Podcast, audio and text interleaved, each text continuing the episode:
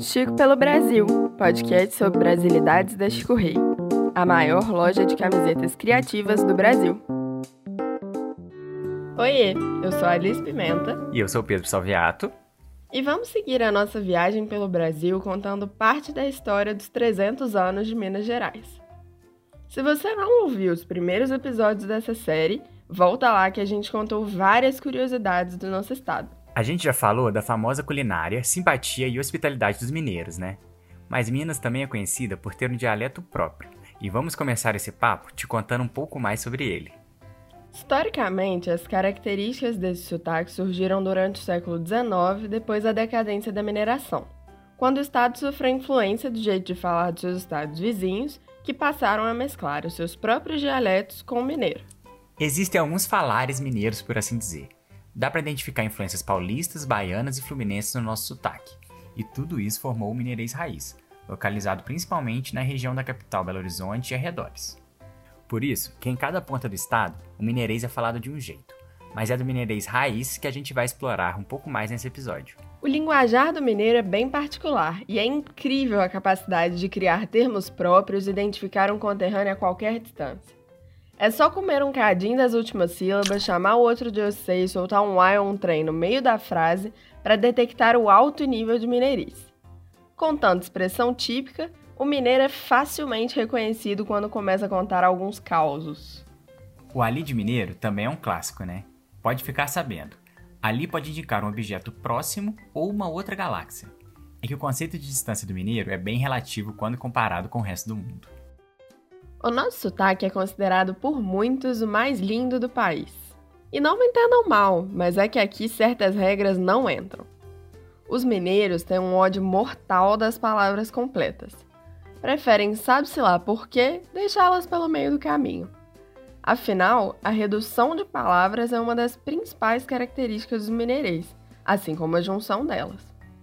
É que dois corpos não ocupam o mesmo espaço, mas três palavras ocupam sim. A professora Suelis Mendes é coordenadora do programa de pós-graduação de Linguística na Universidade Federal de Ouro Preto. E ela se disponibilizou a contar pra gente um pouco mais sobre a formação do mineirês. Isso não é só, só do falar mineiro. Né? Isso a gente vai encontrar em diferentes falares do Brasil. Mas o mineiro é que ficou com essa peixe aí de que ele come palavra, né? que ele come um pedaço das palavras. Ou tem uns que falam até que a gente que a gente tem bronca com as palavras e, e não termina toda a palavra. A questão não é essa. É que o mineiro gosta muito das sílabas tônicas das palavras, sabe? E por isso a gente quer passar o maior tempo possível com elas. Para isso, a gente se demora na hora de pronunciar as sílabas fortes e tende a abreviar as mais fraquinhas, chamadas de pré e pós-tônicas. Isso também explica o fato de que o mineiro fala tudo bem cantadinho. Vou te dar um exemplo que o café mineiro é o melhor do país, isso você já sabe. Mas ele fica ainda mais gostoso de provar e de falar quando pronunciado corretamente. Cafézinho.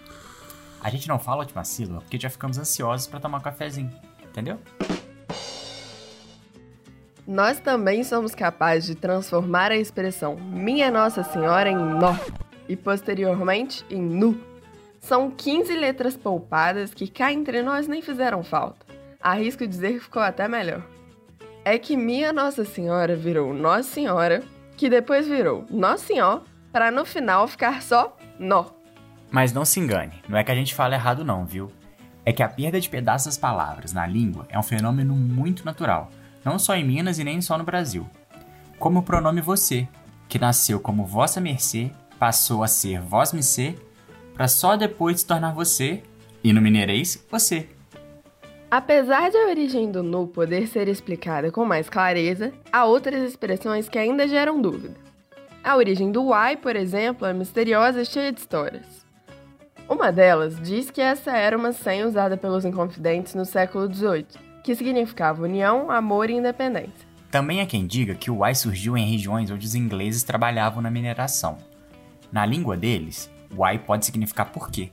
De tanto ouvir os gringos, mas sem entender o que eles diziam, o povo teria passado a imitar. Outros já acreditam que o Y é uma derivação da expressão olha aí.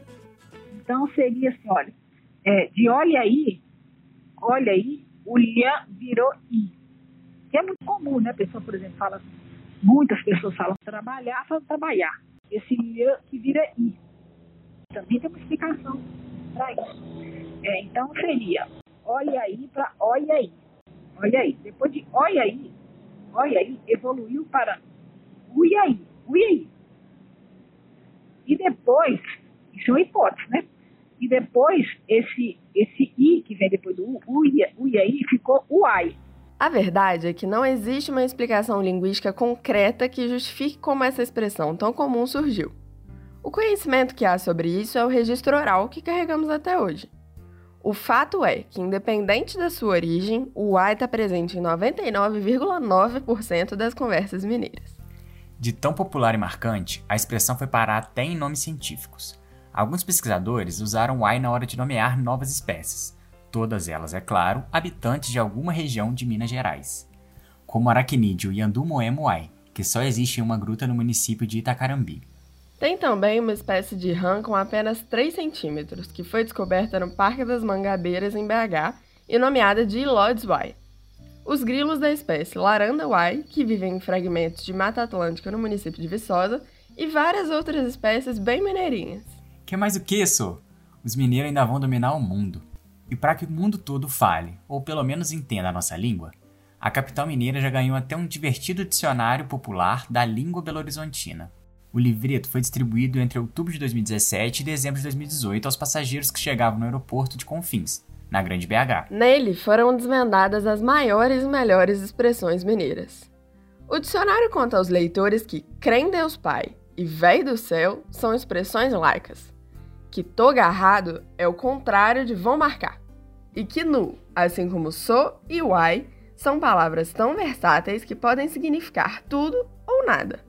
Também explica que pala é o extremo que te faz chorar de rir ou chorar de vergonha, e que trem é uma palavra coringa, servindo para todo e qualquer contexto. Até porque, a cada 10 palavras que o mineiro fala, pelo menos 9 são expressões típicas mineirês. Mas isso vocês já devem ter percebido, né?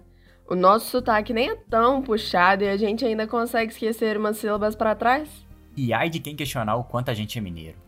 Só de respirar o ar de Minas já faz você falar mais calminho e querer um cafezinho com queijo Minas no fim da tarde. Então, se bateu aquela vontade de ouvir mineirês pessoalmente, se prepara para conhecer alguns dos melhores lugares para se visitar por aqui no próximo episódio. Mas só depois que a pandemia passar, hein? Até lá, vai planejando essa viagem, se cuida e se puder, fique em casa. Até o próximo episódio. Até!